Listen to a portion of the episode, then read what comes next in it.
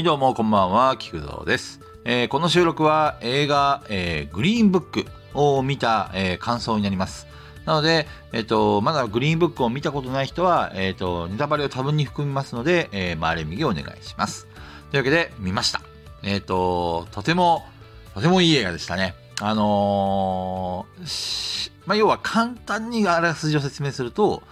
えっと、職を失った、まあ、ちょっと荒くれ者の主人公がいて、で、えーそれが友友人からの紹介で行った先の人が実は音楽家の黒人の人だったんですよね。で、まだその黒人に対する差別っていうのが、えっと厳しいアメリカの世の中で、まあでも、えっとその音楽の才能があるその人は、まあ地位を、えっと名誉を手に入れて、まあ上の人間になるんですけども、まあその中でその二人で旅行し、旅行っていうかそのツアーをね、その黒人の人がするんですけども、そのボディーガード兼運転手としてその人が、えっ、と、推薦されたという話になります。まあ、主人公はね、ちょっと荒くれだけども、あの、なんていうのかな、えっ、と、言葉に、歯に衣を着せない言い方をするっていうか、裏表がないっていうか、好きなものは好き、嫌いなものは嫌いって、はっきり自分の意思を通す。で、上にも下にも従わないみたいな、そういう男気や、男気あるっていうか、やんちゃな人なんですけど、まあ、その、えっ、と、清廉潔白っていうのかな、その黒人の人は。まあ、非常にその、気高い精神を持っている人で、まあ、その人が、えっ、と、一緒に過ごすことによって、お互いにこう感化されていくっていう物語なんですよね。で、あのーまあ、黒人の方は、あの、うん、その、まあ、ツアーに呼ばれていくわけで、えっ、と、当然その、えっ、と、人たちは歓迎はされるんだけども、その、白人主義の人たちからすると、まあ、黒人がね、調子に乗りやがってみたいな感じで、まあ、そういう差別的なことをいろいろされるんですよね。えっ、と、例えばレストランに入ろうとしたら、あの、申し訳ないんですけども、入れないよって言って断られたり、お手洗い貸してって言ったら、なんかすごい、なんか、あの、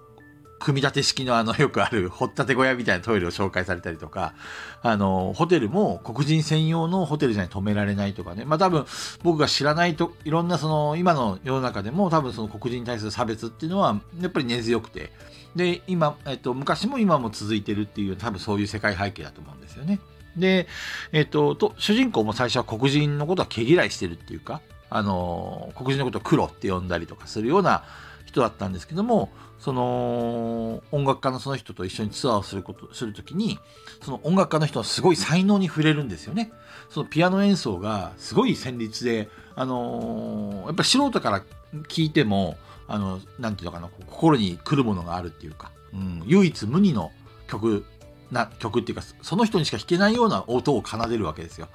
でだんだんだんだんその主人公がその黒人に対してなんていうのかなそういう差別的なものをなんていうのかなちょっと違うんじゃないかって思い始める。うん、で黒人のも黒人は黒人で白人に対してあのあまりいい感情を持ってなくてあのーいろいろお互いにいがいがみ合うっていうかあの主義主張が違う中旅を続けていくんですけども少しずつねこうお互いを認め合っていって最終的には友達になっていくっていうかお互いに言いたいことも言うし本音をぶつけ合うしでその中であの分かち合うっていうかうんあのすごく良かったですねいろいろ見どころのシーンが多くて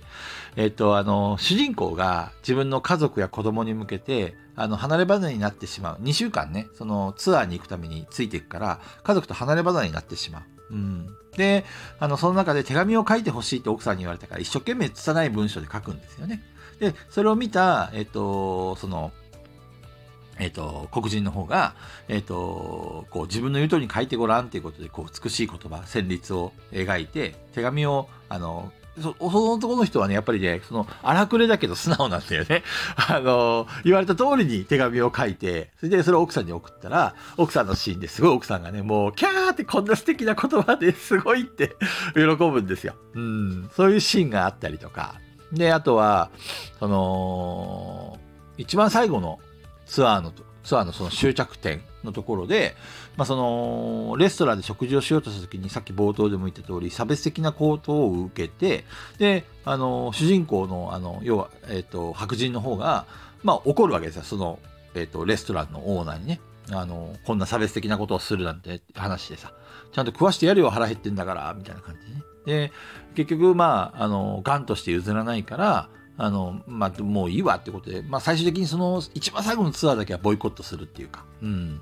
で、帰り際になんかご飯でも食うかって話で寄ったところが、まあなんかこう、ジャズが流れるような、まあ、黒人や、黒人たちがすごい集うような、そういう、えー、薄暗いバーで、で、そこで、え、ー、と、女亭主みたいな人に、ちょっとピアノ、あの、この人は音楽家なんだよなんて白人に紹介されたら、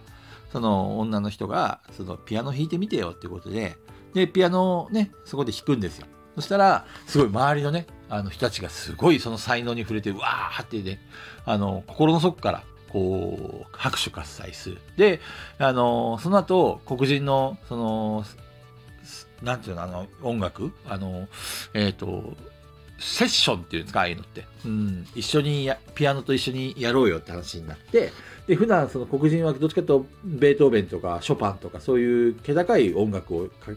く人だったんだけど、初めてそのジャズっていうものに合わせてピアノを弾いて、みんなでこう盛り上がるっていうシーンがあってね。で、その黒人の人が、いや、こういうのもいいねって話で、もう今回は、今度ノーギャラでもいいからやりたいみたいな感じですごい二人で喜んでて。うん、そういうところがなんかすごくいいなって思いましたね。なんか、その友情ものにすげえ弱くて、前も言いましたけど、あの、最初はね、そのお互いの、まあ、やっぱり生まれも育ちも違うし、あの立場も違うような2人が、えっと、少しずつ打ち解け合ってそのお互いのその偏見とかそういうのが、ま、間違ったっていうところで本当の心を通わせ合うっていうシーンがね僕はすごい好きなんですよね。で最後その黒人の方も結局自分は、まあ、今地位や名誉はあるけども結局その舞台に上がればみんなから認められるけど舞台から降りたらもう結局黒人とあの差別受けるしって実際僕は何者なんだっていう話をしてたんだよね。そう。白人の方は白人の方で、そんなに、あの、うんと、育ちが良くないから、収入もなくてね、その日の、日暮らしっていうか、その日暮らしをずっとしてるような感じで家族を養うのに必死こいて働いてるんですよね。で、あのー、ねお、お前よりも俺は黒だと。ね、お前は収入もあるし、地位も名誉もあると。ね、あの今の俺の白人である俺よりも、お前は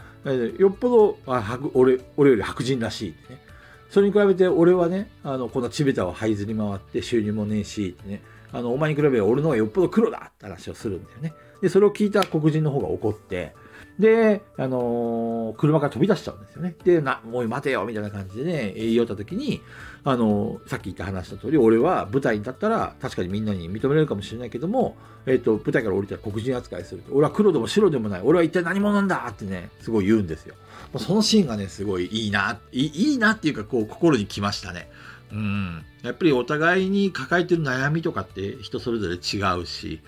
で、その中でお互いにこう、お互いを理解しようとするところがあるんですよね、いろいろね。うん。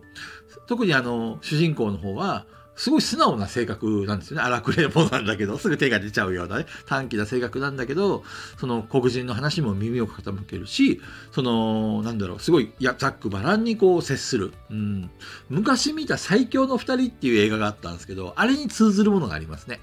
あのー、ああいうなんかこう、いがみ合ってるところが少しずつ仲良くなるっていうのにもうめちゃくちゃ弱くて、いいなーって、あの、見てて思いましたね。うん。あとは一番最後のシーンも良かったですね。あのー、2週間離れ離れになったんですけども、えっ、と、2週間後にはどうしても帰りたいと。それはなぜかというと、家族とね、みんなでね、えっ、と、クリスマスパーティーをやる予定なんだと。子供もいるし。だからそれまでにはなんとか帰りたいんだって言って、で、最後はあの、雪雪道の中、こう、二人で、あの、その男はね、あの、白人の方は運転手として雇われたんですけど、もうずっとぶっ通して運転してて、もう眠くて、これ以上は無理だからもう諦めてホテルに泊まろうって話をした時に、その、えっ、ー、と、クリスマスまでには帰りたいってことを話を聞いた黒人の方が、あの、自分がその雇い主なんですよ。お金持ちでね。運転手として雇ったのに彼を休ませてあげて、自分が運転して、で、なんとかクリスマスイブまでにね、こう、無事帰ってこれるっていうシーンがあって。で、最終的に、あのー、白人の方が、俺の家族に寄ってけよってね、あの、ぜひ紹介したいんだって話をするんだけど、その、あの、要は自分は、受け入れられないだろうと。白人、白人たちに受け入れられないだろうと分かってるその黒人の方は、いや、いいよっていうことで身を引くんですよね。で、それを寂しそうに、まあ、寄っていけばいいのにっていう感じで、その白人の方は見つめる。で、その実際にクリスマスパーティー、家族、あの親戚の人たちもね、みんな集まって、わーって騒いでるんですけども、そこにいてもどうも浮かない感じでね、こう、しょぼーんとしてるんですよね。多分ド、ドク、そう、主人公、あの、黒人の方はドクって言うんですけど、ドクのことを思って、多分きっと今頃一人でね、寂しい思いしてんじゃないかなって多分考えた。で、やっぱり実際にはドクも自分の家に帰ってもポツンとね、クリスマスイブなのにさ、一人でいて寂しいような感じの顔を見せるんですよ。で、最終的に、あのー、そのドクがね、あのー、主人公の家を訪ねるんですよね。メリークリスマスってね。で、その時に、あのー、家族、あの他の、えっ、と、その親戚たちもどっちかというと黒人のことは好きじゃないんだけど、その、えっ、と、主人公が、えーと、黒人に対するすごい寛容な性格になっていることを見て何かあったんだなと思ってでその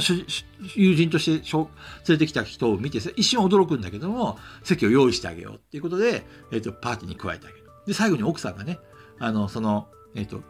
主人公がやっぱり旅をする前と帰ってきた後だと全然その何て言うのかな考え方とか穏やかな人間になっていて何か影響を受けたんだろうなって奥さんは不思議に思ってた。で、そこに毒が現れて、あの、主人公がね、嬉しそうな顔してね、最初は黒人なんてっていうふうに言った主人公がですよ、その黒人の自分の友人、その、雇い主の友人のことを誇らしげにね、紹介するわけですよ。そしたら、え、ー、と、奥さんがね、あ、きっとこの人のおかげで、えっ、ー、と、彼は、その、そういう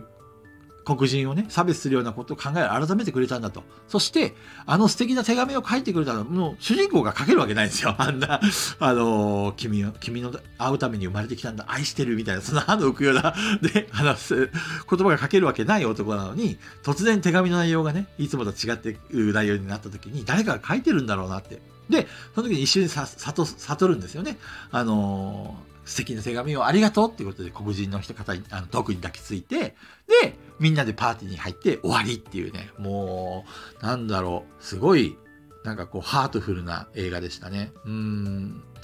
まあ、いい映画でしたね。ちょっと今、ちょうど見終わった後なんで余韻に浸ってるんですけども、まあ、本当に素敵な映画でしたんで、まあ、見たことない人がもしいるのでしたら、まあ、散々ネタバレ聞かせましたけど、あの、ぜひ見ていただければと思います。はい、えー、聞くぞの感想でした。じゃあね、バイバイ